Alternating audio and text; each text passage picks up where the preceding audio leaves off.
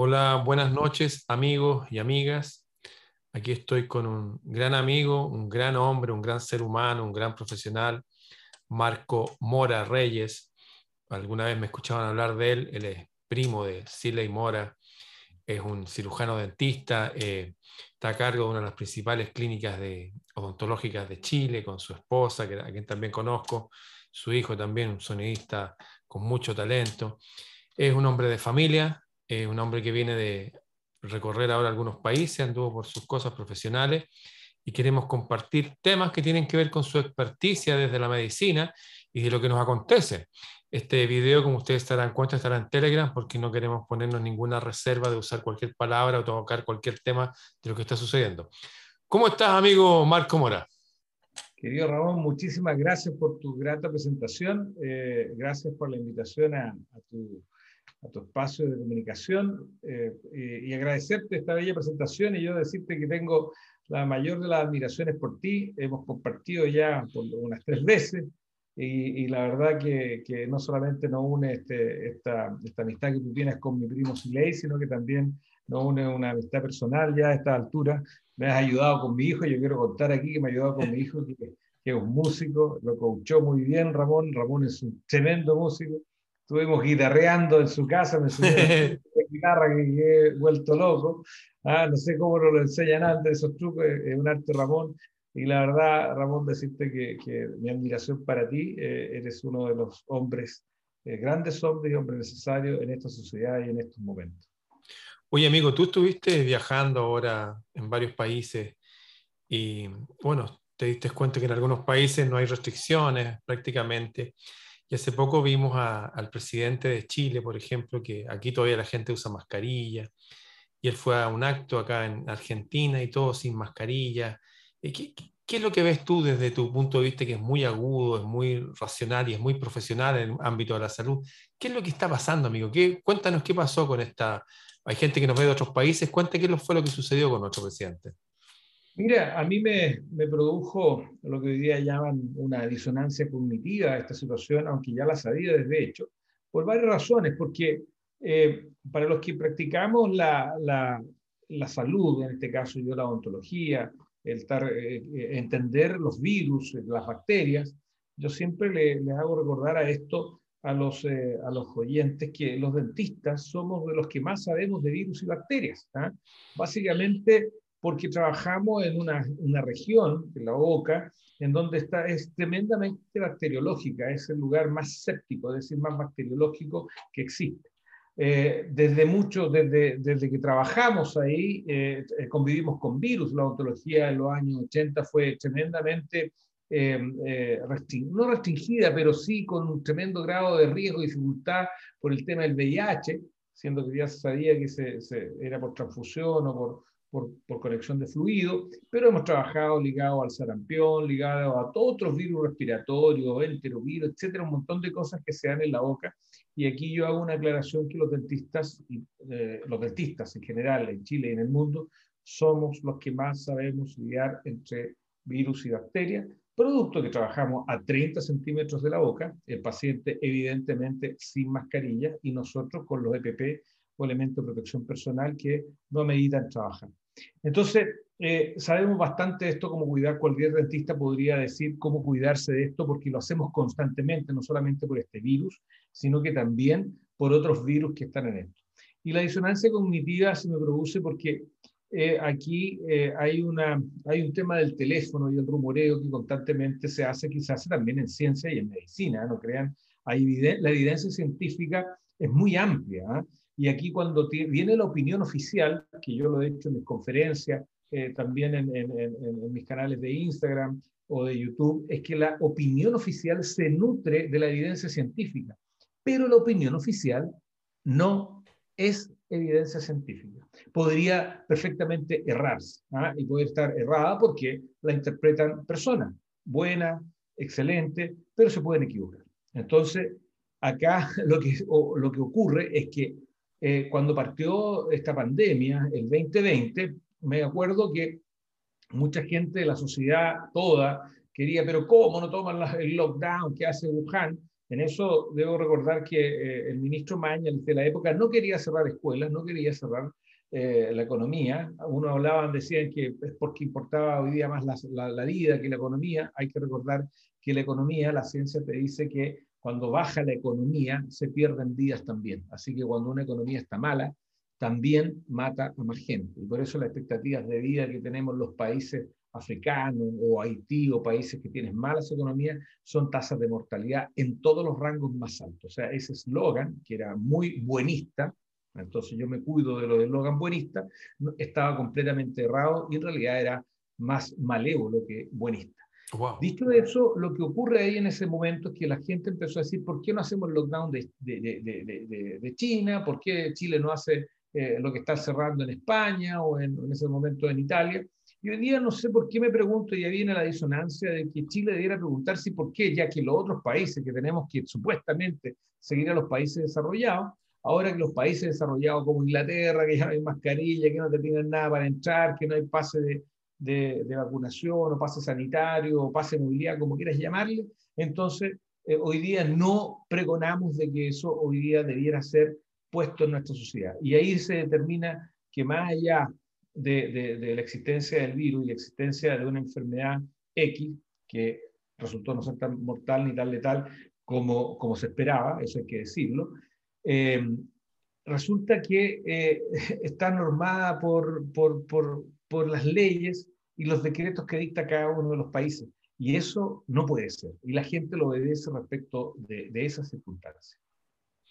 Oye, eh, aquí estamos con el tema de las mascarillas. Estamos hablando de que el presidente nuestro, que acá tienen a toda la gente con mascarilla aún, fue a Argentina, a, a, la embajada chilena allá, a juntarse con chilenos allá, y allá nadie usaba mascarilla. ¿Cómo ves tú eso? Yo lo veo como, mira, lo veo como una bofetada primero al intelecto, una bofetada a montones de niños en los colegios, en las escuelas, niños chicos de 5 o 6 años para arriba, que están eh, incluso haciendo, en algunos casos haciendo deporte, aunque no se le dice claramente que no lo hagan, pero haciendo deporte con mascarilla, una bofetada a todos los millones de chilenos en que siguen obedientemente las normas, porque aquí tiene todas las cosas, tiene una parte eh, buena y una parte mala. Los chilenos somos obedientes, al fin y al cabo. Entonces caminan, caminan solo por la calle sin mascarilla. Esa obediencia, qué bueno que sea una buena obediencia, pero la obediencia es útil y necesaria solo hasta que la norma o lo, o, lo, que te invitan a obedecer no tiene patas ni cabeza. Entonces, cuando el presidente Boric se va a Argentina, entonces ya no hay más mascarilla, ni él ni las autoridades chilenas que lo acompañaron, de todos los partidos políticos. Entonces uno dice, yo tuiteé muchas cosas en mi Twitter y dije, entonces salían ahí los, los acérrimos partidarios del presidente y acérrimos partidarios de las medidas de la pandemia. Eh, decían, no, es que eh, en Argentina sí se puede. O sea, el virus actúa por decreto, es más obediente que nosotros. Entonces, eh, después le dije, así que él tiene que hacerle caso a las normas que pone Argentina. Ok, dije yo. Y después aparece la embajada chilena, para que entiendan todos los que nos escuchan, y si algún abogado me corrige, pero yo tengo claridad absoluta que las embajadas de cada país se rigen, tienen inmunidad diplomática y se rigen por las leyes del país que representan. Es decir, la embajada chilena en Buenos Aires es territorio chileno.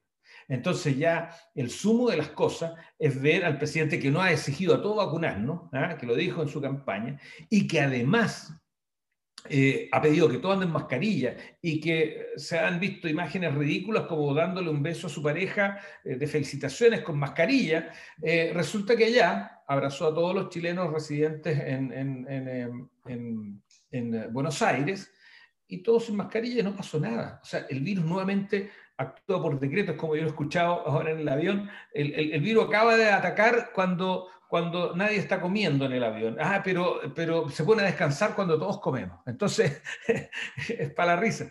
Entonces, eh, yo creo que eh, eso es una tomadura de pelo, tal como lo puse en mi Twitter, es una tomadura de pelo que yo no sé si la gente lo ve. Eh, aquí hace rato se deberían eliminado, o sea, en realidad, en mi opinión, nunca debió haberse ocupado mascarilla. La mascarilla, si ustedes ven las palabras del propio Mañalich, del propio Paris, previo a la pandemia, y tú que eres bueno para buscarla, vas a encontrar, decían claramente París, antes de ser ministro de Salud las mascarillas son para los sanitarios. Y es, efectivamente es así. Porque la mascarilla, al igual yo, yo, yo opero todos los días, que yo te pase a ti un traje quirúrgico estéril no significa que tú no vayas a, contaminar el campo quirúrgico, porque no tienes por qué saber el protocolo quirúrgico y el protocolo de movimientos que hay en un campo eh, estéril. Entonces, los mascarillas son para los sanitarios y la gente se la anda tomando con la boca, con las manos, se la guarda en el bolsillo, etcétera, etcétera. Los únicos que debieran haber usado mascarilla en una pandemia y probablemente siempre, primero cuando hay una persona que está sintomática las personas sintomáticas en Japón, eh, desde hace muchos años es así, en Corea también, yo he visitado ambos países, efectivamente tuve un par de personas con mascarilla y uno pregunta por qué. Porque es paranoico, no, porque él ya empieza a tener ciertos síntomas y por cuidar a otro, porque las cutículas sí podrían hacer por un contacto y se sube a un metro, se la pone. Pero es una paciente que por respeto se siente algo resfriado y se la pone. O sea, creo que la mascarilla es para la gente que tiene síntomas o tiene un virus o algo. No es para los sanos. Que es, no para los sanos, definitivamente no. Eh, y luego tiene eh, el otro que puede usar, que debería usarla, si que así lo quiere una persona que, por ejemplo, si una persona se siente inmunodeprimida, porque está inmunodeprimida, o se siente que está media debilucha y que podría contagiar, bueno, que la use. Pero no hay que olvidar, querido Ramón, que nuestro sistema inmunológico es como un músculo y el músculo del sistema inmunológico se fortalece, el músculo que nosotros tenemos se fortalece con un ejercicio, con una pesa, haciendo un movimiento de repetición, el tai chi que tú le enseñas a todo el mundo, etc. El músculo del sistema inmunológico solo se fortalece en presencia de patógenos. Es decir, esa frase de la abuelita que decía, niño que no come tierra es enfermizo, es real nos han pedido vivir en un ambiente que se llama notobiótico prácticamente, sin contacto con otros. Estamos debilitando nuestro sistema inmunológico porque no, nos está entrenando, no solamente por, por, este virus, sino que por otros más y por otras bacterias más. A los niños les estamos enseñando a vivir con miedo, que además también debilitan el sistema inmunológico. Entonces la mascarilla, hay países como Suecia que no la usaron o la usaron muy poco y las curvas de, contagio y la ola son iguales que los países que las usan. Eh, tú ves que Chile ha usado la mascarilla ya hasta el cansancio y la curva de Omicron y las diferentes curvas son todas iguales. Entonces, que los países que no la usan. Entonces, eh, tú te das cuenta dónde está la medida, no tiene, no tiene parangón y no tiene forma de poder sustentar, ser sustentada. Incluso médicos que han apoyado muy fuertemente hoy día el uso de la mascarilla y otras cosas, hoy día le están diciendo eh, al, gobierno que, que, pare la tontera, que ya, ya no es necesario. A mí me da vergüenza, me da vergüenza ver los canales oficiales de televisión con mascarilla, con la otra cuestión transparente es como, ¿qué pasa con los chilenos? ¿Cómo pueden ser tan imbéciles, tan estúpidos? ¿Qué tienen en la cabeza? Yo recuerdo que una persona decía claramente, no me acuerdo la cifra, pero un virus tiene una medida de micrones, o sea, millonésima de milímetros. Y usar una mascarilla sería como poner una reja de fierro para impedir que entren los mosquitos. O sea, no tiene ninguna... tú dijiste algo que no lo quiero dejar pasar. Y es que el sistema inmunológico se fortalece frente a los patógenos. Lo voy a decir en, lenguaje popular. Nosotros necesitamos estar con virus y bacterias. De hecho, nuestro cuerpo tiene casi dos kilos de virus y bacterias. Si nos sacan los virus y las bacterias de la interacción diaria, sería como dejar de hacer ejercicio y el sistema se... Nos morimos. Si nos sacan las, bacterias de nuestro cuerpo, nos morimos. Si nos sacan las bacterias, somos seres, ya no estamos en este mundo.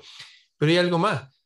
Eh, si uno lo ve desde otro punto de vista, si uno quiere debilitar a una población, la aísla de los virus y las bacterias. Si yo quiero que se debilite los seres humanos, lo obligo a usar mascarilla. Porque hay otra cosa más. Una cosa son los patógenos, pero la otra cosa es estar respirando constantemente lo que exhalamos. ¿Qué nos puedes decir de eso tú desde la medicina? ¿Qué pasa con, e, con ese aire sucio que exhalamos? ¿Qué pasa al respirarlo de nuevo? ¿Es algo inocuo? absolutamente no es inocuo. Mira, hay hay un gran investigador, el Koch, que eh, participa de nuestro grupo Chao Pase, que hemos puesto un recurso de protección contra las medidas eh, exageradas de esta pandemia y principalmente sobre el pase de, movilidad. Eh, ahí ustedes lo pueden ver, mira, uno cuando, cuando eh, cuando está en un ambiente, lo que se dice por norma, que deberían haber unas 400 partes por millón de CO2. Eso sería, más de eso, empieza uno a salir de la norma. Este lugar está un, poco eh, eh, hacinado y por lo tanto necesitamos aire fresco. Para ahí un poquitito, para. Nosotros exhalamos CO2. Sí. Y hay 400 partes por millón, o sea, de un millón de partículas hasta 400 de CO2 está bien. Está bien. más de eso, sí, más de eso ya no. claro, en un ambiente como esta pieza, o si van, por ejemplo, a una sala de espera o un lugar, un metro y miden más de 400 partes por millón, eh, la gente ahí del CEREMI que cuida el medio ambiente, así sabe que hay que meterle más oxígeno a esta cuestión porque está eh, en el límite. Cuando te pones la mascarilla, estás a un microambiente de 2.000 partes por millón. O sea, cinco veces más.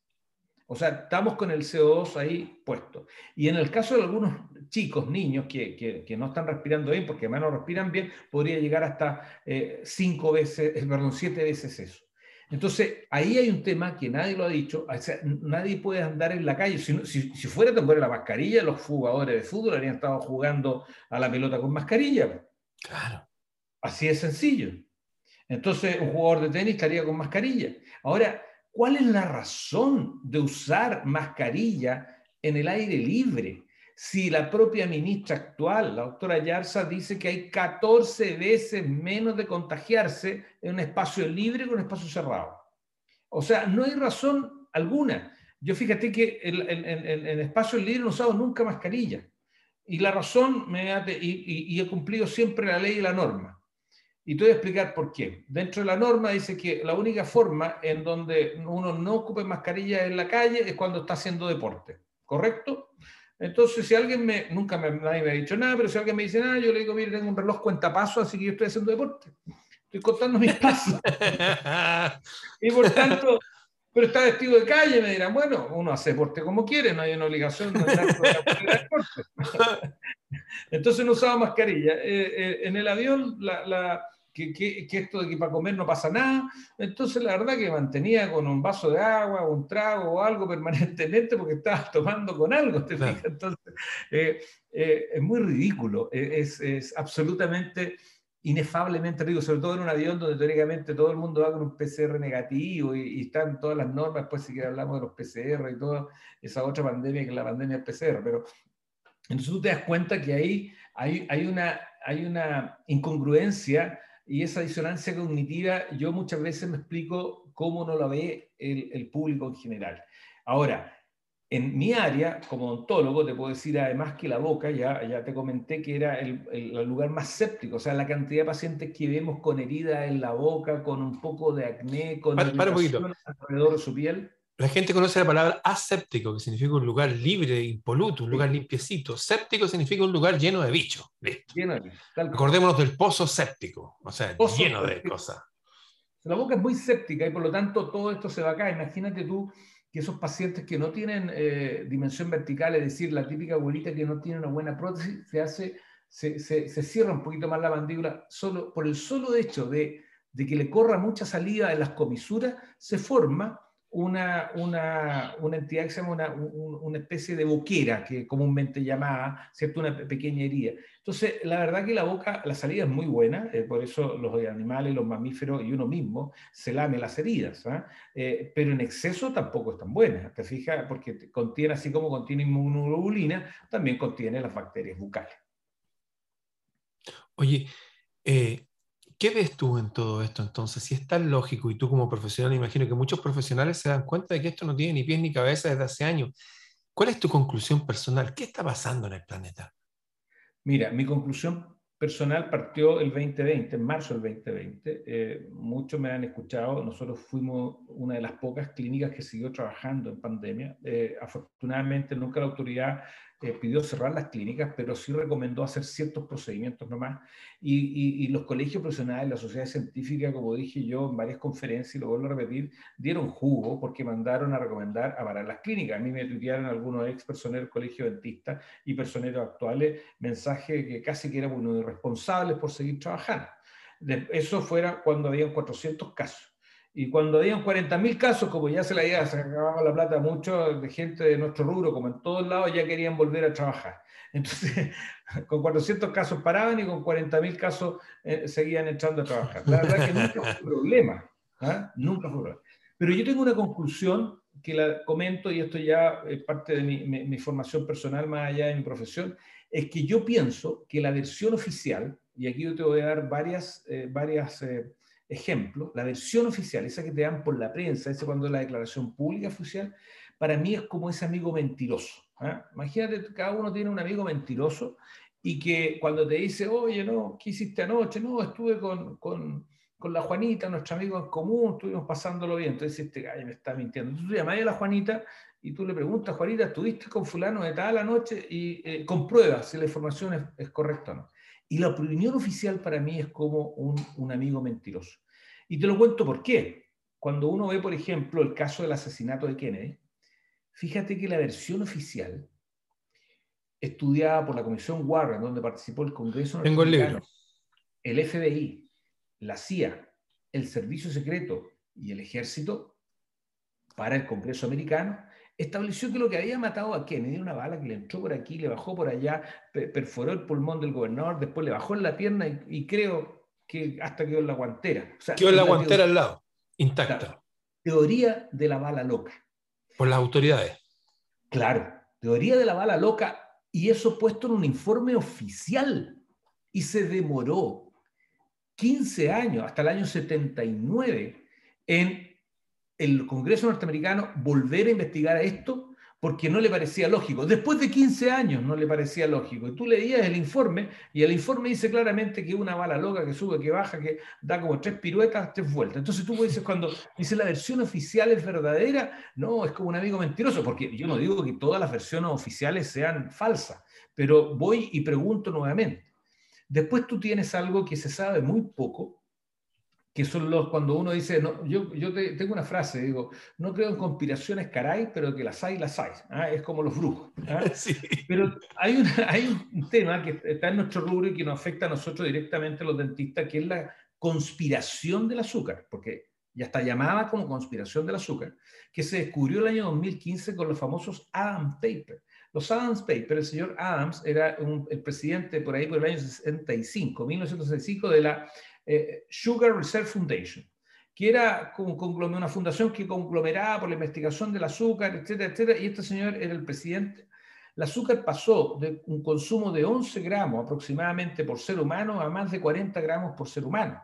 El año 65, este señor eh, Adams que, era presidente, le pagó a investigadores de Harvard, a dos investigadores de Harvard, que no recuerdo los nombres ahora, le pagó a dos investigadores de Harvard para que ellos publicaran un artículo en donde el azúcar era súper buena en el British Medicine of, eh, Journal, eh, eh, le pagó para que hablara en favor del azúcar y en contra de la grasa. Entre medio por el año 70, y entonces todos dijeron, chuta, el azúcar es la panacea, y por eso tuvimos todo La grasa es mala y la grasa es mala. Con toda una generación, incluyéndonos a nosotros que tenemos una edad más o menos similar, Ramón, eh, comiendo cornflakes, eh, azucarita, fortesan, super chill, unos desayunos llenos de azúcar, eh, y creaste una generación de diabéticos tipo 2. Y el remedio posterior para esos diabéticos tipo 2 de la conspiración de azúcar, usted los puede googlear, la, conspiración del azúcar o, los Adams Papers, y van a poder saber que algunos noticieros como la Deutsche Welle, la CNN sacaron pequeñas notas respecto de esto que se había descubierto. Pero es un escándalo mundial. Entonces ahí tienes una segunda versión de por qué la versión oficial no es creíble. Después tiene otra versión oficial, quizás un poquito más conspirativa, como tienen algunos, pero las famosas Torres Gemelas. Yo no voy a entrar en si las torres gemelas fueron dinamitadas o no fueron dinamitadas. Yo tengo mi versión sumamente clara y mi versión clara dice que todos los ingenieros conocidos dicen que una torre de, de, de, de, acero, y hoy día hay tremenda investigación en Estados Unidos para saber la verdad, no se puede demorar de esa manera. Pero dejemos las torres de un lado. ¿Y cómo se explica a la gente que 24 horas después la torre 7, que era de 40 pisos, que estaba al lado del World Trade Center. Yo visité las Torres Gemelas cuando todavía estaban de pie. A 200 metros donde está, se desplomaron como un castillo naipes. Solas. Solas. Y no, es que los cimientos fallaron, entonces por eso se desplomaron. Sí, cuando los cimientos fallan, nosotros sabemos de terremotos los chilenos, queda como, ah, como medio cuneteado el edificio, pero no se desploma de esa manera. Y después yo le digo, de hecho, un, cuñado, una vez le dije, explícame el avión en el, en el Pentágono. dije, no es que en el Pentágono cayó un avión, pero la versión oficial dice que cayó un avión. No está ni la impronta del avión, ni el incendio, nada. nada.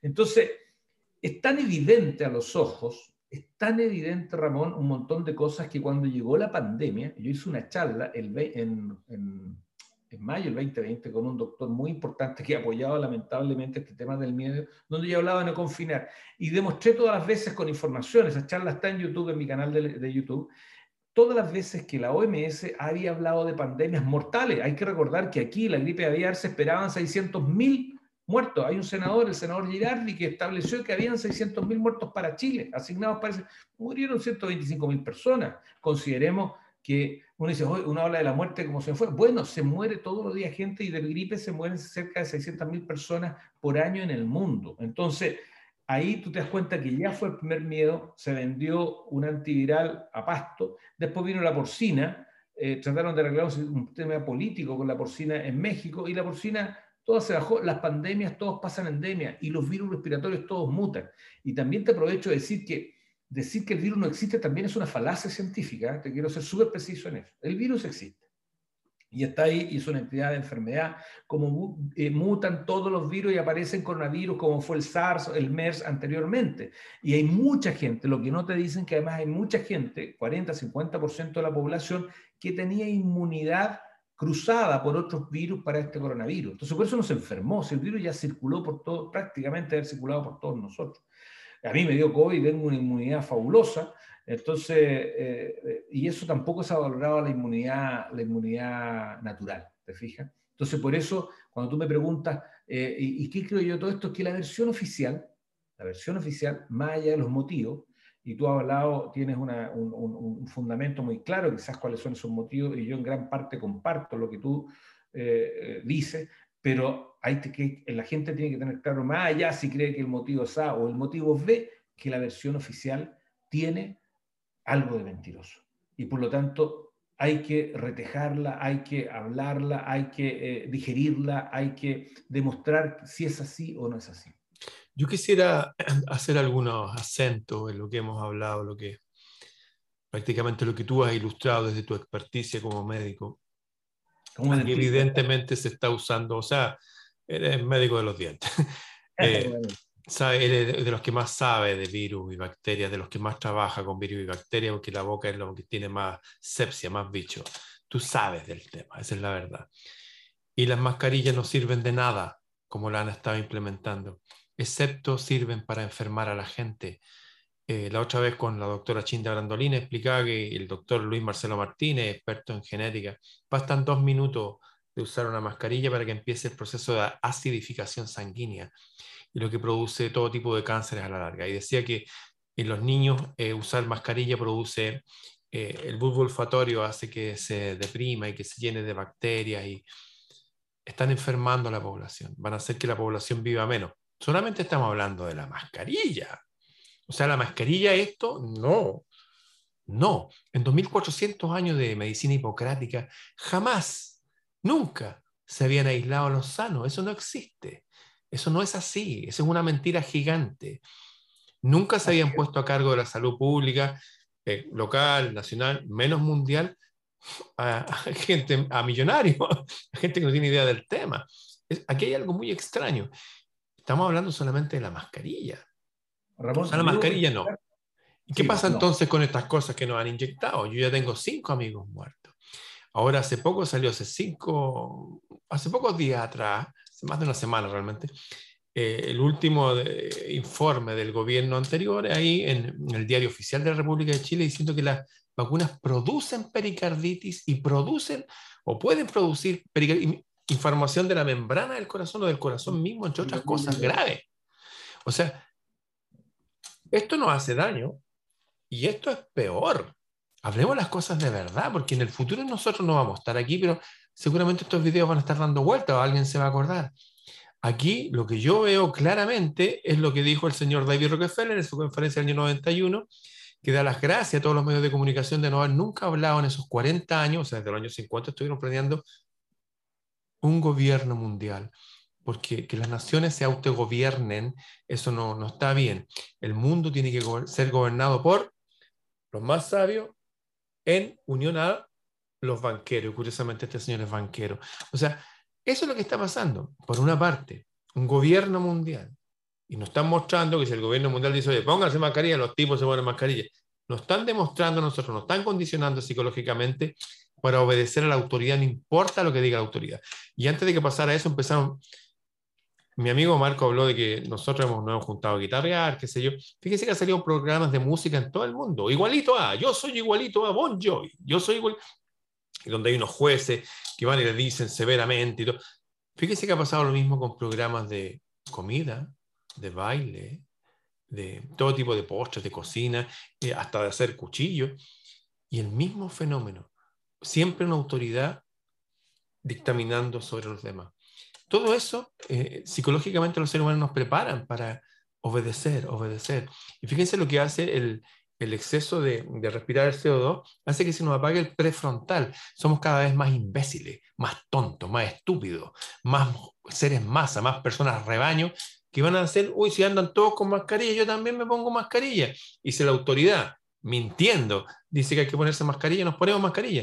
Fíjense que es más, todas las enfermedades del mundo, las más graves que afectan a la respiración, como la tuberculosis y el vacilo de Koch, ¿cómo se sanan?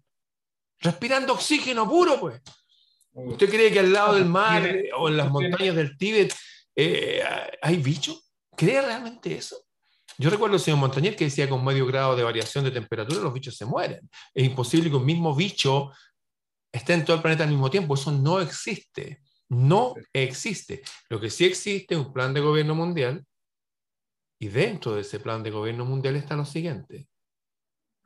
Durante 35 siglos se dice que fuimos mil millones de habitantes hasta que entramos en el siglo XX. Ya en los años 70 éramos 4 mil millones de personas y se ha hablado de la explosión demográfica que se nos enseñó a nosotros cuando niños en todos los colegios, que vino una explosión demográfica, que hay mucha gente, alguien tiene que hacer algo. El señor Bill Gates en su conferencia TED dijo que si hacíamos un buen trabajo con las vacunas, yo le puse mi voz a esa conferencia, es un buen trabajo con la vacuna, vamos a disminuir la población de un 10 a un 15%. Usted sabe matemática, eso en la población mundial equivale a más de mil millones de personas. O sea, hay un plan de gobierno mundial, hay un plan de reducir la población. Y para reducir la población se usan vacunas. ¿Le quedó claro? Así que todas las mentiras que vengan más adelante, porque van a venir, considere lo que le estamos hablando.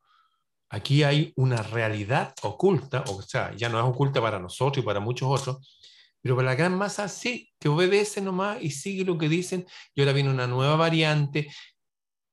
Bueno, yo ahí, eh, quiero hacer mi precisión personal y, fundamental. Efectivamente, mira, yo soy un, clínico, soy súper pro vacuna. ¿ah? Eh, pro vacuna, creo que las vacunas junto con los antibióticos le han aumentado la expectativa de vida del ser humano. Eso está muy No obstante, en nuestro recurso de protección, esto, esto, esta es una mal llamada vacuna. Así es. Ojo con esto, porque no quiero Es importante eso que dice, muy importante. Yo soy pro vacuna, vacúnese el sarampión, vacúnese eh, contra la rubiola, vacúnese, porque efectivamente cuando esas vacunas lo que hacen, definido por la propia OMS, evitas que te enfermes, evitas que enfermes a otro. Y con un 70%, lo dice la OMS, de gente vacunada, vas a poder eh, eh, eh, evitar enfermar a otros que por alergias, que por tema inmunosupresores no pudieron vacunarse porque vas a evitar la circulación del virus que, al cual te estás vacunando. Esto no evita que te enfermes, no evita la circulación viral, y lo único, comillas, que evitaría este preparado farmacéutico, porque para mí no es una vacuna, es y sería una menor gravedad o una menor mortalidad. Sería, digo, en tiempos potenciales. Por lo tanto, eso no lo convierte en vacuna, lo convierte en un tratamiento. Y los tratamientos en Chile y en el mundo son voluntarios. Si a mí o a cualquier paciente, por ejemplo, le da un cáncer, el, paciente le van a dar a escoger entre quimioterapia, radioterapia, cirugía, eh, flores de bajo, o va a ir al chamán de, los pueblos originarios y va a pedir que lo sane él va a escoger. en su, bien informado, por supuesto, como paciente, es parte de los derechos del paciente. Entonces, acá es un tratamiento y acá en lo que yo personalmente estoy en contra es en una vacunación de emergencia, sea, que no ha cumplido eh, con los tiempos toda la fase, masiva, o sea, a todo el mundo, incluso innecesariamente a los niños, ¿ah? innecesariamente porque, eh, y, y, además crónica, porque ni siquiera son dos dosis, son tres, son cuatro, y están hablando de la quinta dosis. Y cada vez que tú pones un shot de vacuna en tu cuerpo, sea esta buena, eh, una buena vacuna, digamos, tú estás estimulando el sistema inmunológico. Entonces no es inocuo, como lo dice la doctora Karina Cededo y el doctor Elarcoj. Y además, y esto también es preciso, eh, todas las eh, procedimientos, vacunas, incluso tratamientos, tienen cierto un efecto colateral. Y es aceptable cuando ese efecto colateral es completamente mínimo, como lo puede tener, por ejemplo, el propio paracetamol, respecto del beneficio que otorga. Y hoy día, por ejemplo, en niños, el efecto de beneficio de vacunar a un niño cuando tiene una tasa de mortalidad de 20 veces más baja que ese niño se muere en accidente de tránsito. Entonces, cuando tú dices, amigo, yo le digo, oye, si, tú quieres que tu hijo no se muera de COVID, bueno, eh, y no se muera de nada, deja de, de, llevarlo en auto porque tiene 20 veces más probabilidad que sea. Entonces, efectivamente, si tú te vacunases contra, todavía no está la vacuna, evidentemente, pero supongamos que está la vacuna del ébola. El ébola tiene una tasa de letalidad, si mal no recuerdo, de cercano al 30%, quiere decir, de 100 personas que se enferman de ébola, 30 se mueren, independiente de su sistema inmunológico, su capacidad. Entonces, si encontramos una vacuna de ébola que evita que la gente se muera, porque se inmuniza, se inmuniza, no se trata, se inmuniza, tú, y tuviera un 0,3% efectos colaterales, bienvenido el efecto colateral. Pero cuando no tienes ningún riesgo de ocurrir, es tremendo. Pero fíjate, Ramón, que eh, yo creo que aquí esto no es una responsabilidad de las autoridades. ¿eh? Voy a ser súper preciso en esto y quizás voy a cambiar el giro. es una responsabilidad de las personas. Son las personas esta vacuna es voluntaria, lo han dicho hasta el cansancio. Entonces, ¿por qué usted acepta?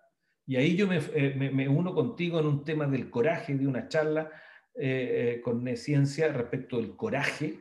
Esta vacuna, cuando tú la aceptas, tú la estás aceptando, es voluntaria. Entonces no puedes aceptar ningún tipo de pase de movilidad, ningún tipo de nada, porque no la aceptas.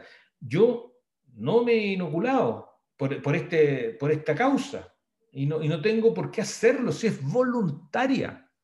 Entonces, y he sufrido ciertas discriminaciones, prácticamente ninguna, porque no las he aceptado. Entonces, en Chao Pase tenemos, ponte tú, es que mi hijo no lo dejan entrar a la universidad, diga que se lo manden por escrito. No puede mandarte ni un empleador, puede mandarte por escrito para que te vacunes, porque la misma inspección del trabajo, o sea, es todo coercitivo. Y ahí yo les pido a la gente, por eso no es solo un problema de autoridad, es un problema que, por cierto hay un problema ahí, no lo estoy negando, pero es un problema de si yo lo voy a hacer caso o no.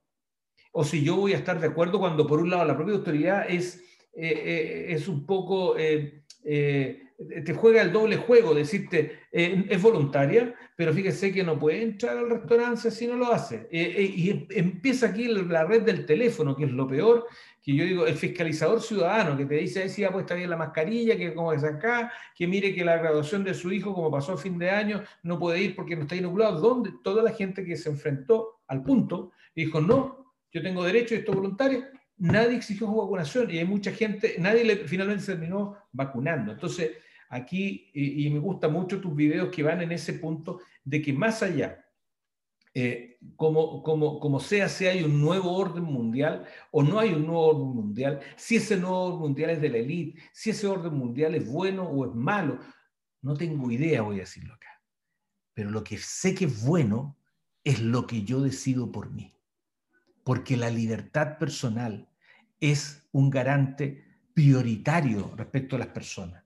Eso nos vieron a decir los grandes como Cristo, como Krishna, como Buda. ¿ah? Entonces la libertad personal, lo que yo deseo para mí, debe ser sagrado. Porque si tú me dices, no sé, eh, oye, imagínate que yo te dijera, oye, mira ese pañolín verde, yo no quiero que lo sin más. ¿Cómo me tengo que meter de eso? ¿Me entiendes? Para algunas cosas estamos con las libertades para todos, pero a otras nos restringimos. Entonces, yo le pido a la gente que, que, que, que mantenga la razón, la razón científica, biológica. Cuando uno tiene una opinión oficial de una sola ciencia, eso no es ciencia, eso es dogma. La ciencia se basa en la duda, en que tú dudes lo que yo te estoy diciendo.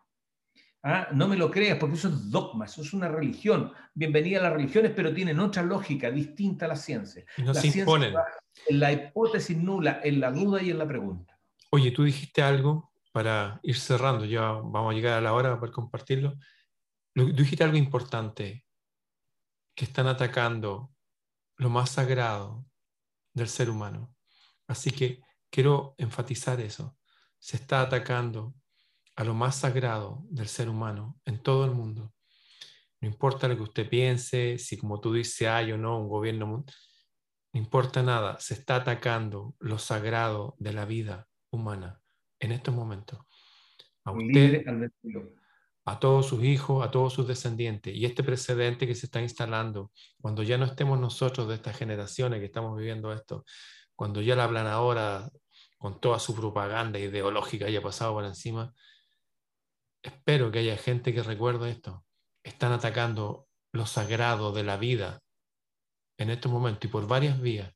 Oye, tú tienes un, lugar que se llama Chao Pase, eh, agrupa un, montón de, profesionales y justamente lo que tú acabas de decir, ¿qué hace la gente cuando, oye, que no me dejan entrar a este lugar que para el estudiar y qué sé yo? ¿Dónde te pueden ubicar la gente que desee saber más de esta ayuda que ustedes dan a través de su consejería gratuita para las personas, donde hay unos foros, unos chats, unas cosas? ¿Dónde te puede ubicar la gente? La, gente puede ubicar a todo un grupo, no solamente a mí, a todo un grupo de científicos, de gente, de abogados. ¿Cómo se llama el grupo? Chao Pase, lo pueden ubicar Chao Pase. Lo pueden ubicar por Telegram, que lo mismo se hace porque estamos todavía censurados en Instagram. Lo pueden ubicar también en, en YouTube eh, entiendo que está en Facebook, pero primordialmente en Instagram y primordialmente en Telegram pueden ubicar a Chao Paz. También está mi Instagram, que es Marco Mora Reyes, mi Instagram personal, eh, profesional también, donde he relatado esta parte de los viajes. Así que feliz que, que, lo hagan y yo invito a la gente a cultivar el coraje y, y, lo, y en eso empatizamos mil por ciento a que no dejar violar lo más sagrado de la vida, que es la libertad, es el libre albedrío y por tanto acá hay un... Es cierto que hay que vivir con, con orden y, hay que obedecer ciertas cosas para vivir en sociedad. Aquí yo no estoy en ningún caso viendo el anarquismo, pero cuando la evidencia es robusta, cuando la norma es injusta y cuando realmente no tiene patas ni sentido, y más encima va nuestro presidente a Argentina, casi es una bofetada en la cara a la propia norma. Entonces, no lo pueden respetar, porque es una bofetada. O sea, eh, eh, no es que yo lo hago porque soy obediente, es que es, es irrespetable, es una, es una sensación, yo no sé eh, cómo la tomadura de pelo no le cae la teja, como, como, como decía en el sur ahí, y, la verdad que la gente no se da cuenta que esto es realmente una tomadura de pelo en varias cosas. Sí, y tenemos que ser obedientes de las leyes pero como dijo Gandhi, el Mahatma, el que bautizó eh, este premio Nobel, Tagore lo bautizó como Mahatma, el alma grande, Mahatma Gandhi, dijo, nunca obedeceremos leyes injustas. Lo primero es la libertad. Bien, amigo Marco, que la gente que necesite ubicarlo, ya saben, ahí está en Chao Pase. En ¿Cómo? En Twitter también estamos. En Twitter también. Chao pase. adiós al pase de movilidad. Bien, será hasta otro día, amigo Marco. Gracias a ti, gracias por esta tremenda conversa y agradecido también por todo lo que haces por mucha gente, donde le pones todo ese coraje, todo tu intelecto, toda tu sabiduría. Eh, es muy importante, Ramón. Así que se agradece también de corazón a corazón lo que tú estás haciendo. Muchas gracias.